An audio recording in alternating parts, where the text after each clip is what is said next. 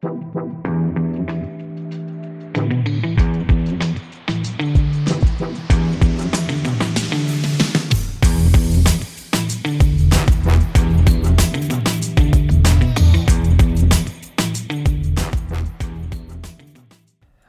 pues aprovechando que tenía puesto el micrófono y la aplicación, estaba probando otras cosillas, eh, me gustaría simplemente dar mi opinión acerca del fichaje de Isco Alarcón, exfutbolista del Real Madrid, por el Sevilla Fútbol Club, ¿vale?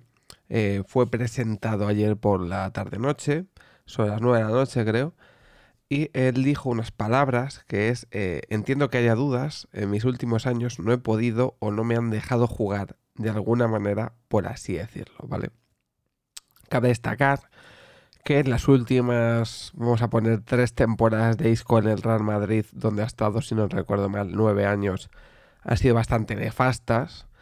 Ha tenido una conducta bastante negativa en el club, eh, negándose en algún que otro partido, incluso después de calentar, a salir a jugar, porque eran pocos minutos, ¿vale? Esto lo ha hecho él, que parece que estas cosas se le olvidan.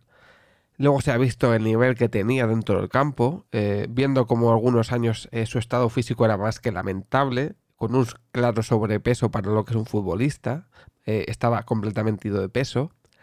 Dentro del campo em, se le veía que no corría en absoluto. Era una persona que se notaba mucho la dejadez en estos últimos años que tenía en el Real Madrid. Era un tipo que tenía mucha calidad, que lo demostró en los primeros años que estuvo en el club pero que en los últimos años que estuvo en el Real Madrid, eh, para el sueldo que cobraba y el futbolista que, había sido en las primeras temporadas, su nivel eh, dejó bastante que desear. Entonces, decir que no te han dejado jugar cuando en las últimas temporadas no merecías ni ir convocado, para empezar por tu dejadez, por tu poca profesionalidad y por tu estado de forma, pues el que deja bastante que desear eres tú.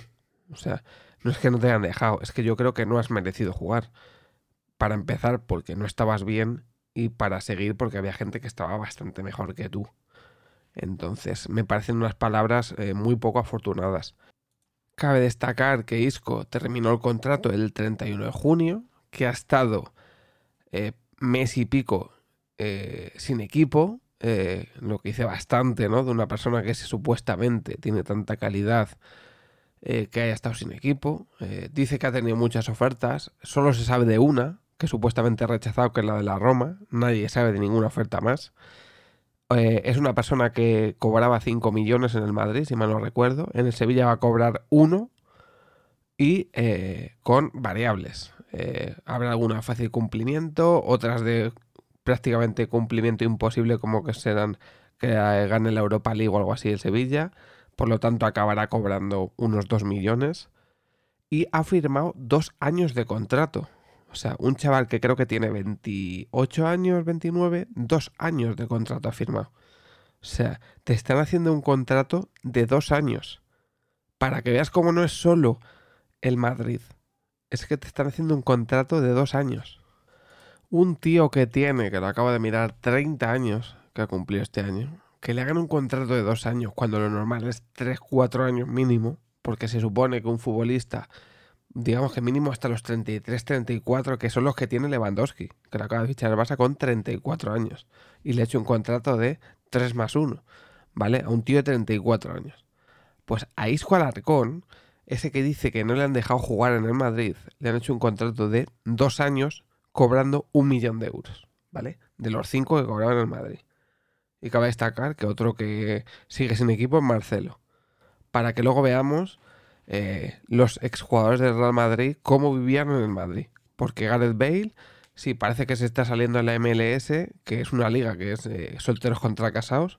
Y también hay que recordar que Gareth Bale en el Madrid cobra más de 10 millones y que ahora está cobrando un millón. O sea, solo hay que ver cómo viven algunos exfutbolistas del Real Madrid, ¿vale? Cómo vivían.